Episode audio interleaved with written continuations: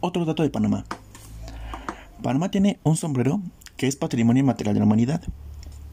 En 2017 la UNESCO declaró el sombrero tradicional de Panamá como patrimonio inmaterial de la humanidad. Se le conoce como sombrero pintado.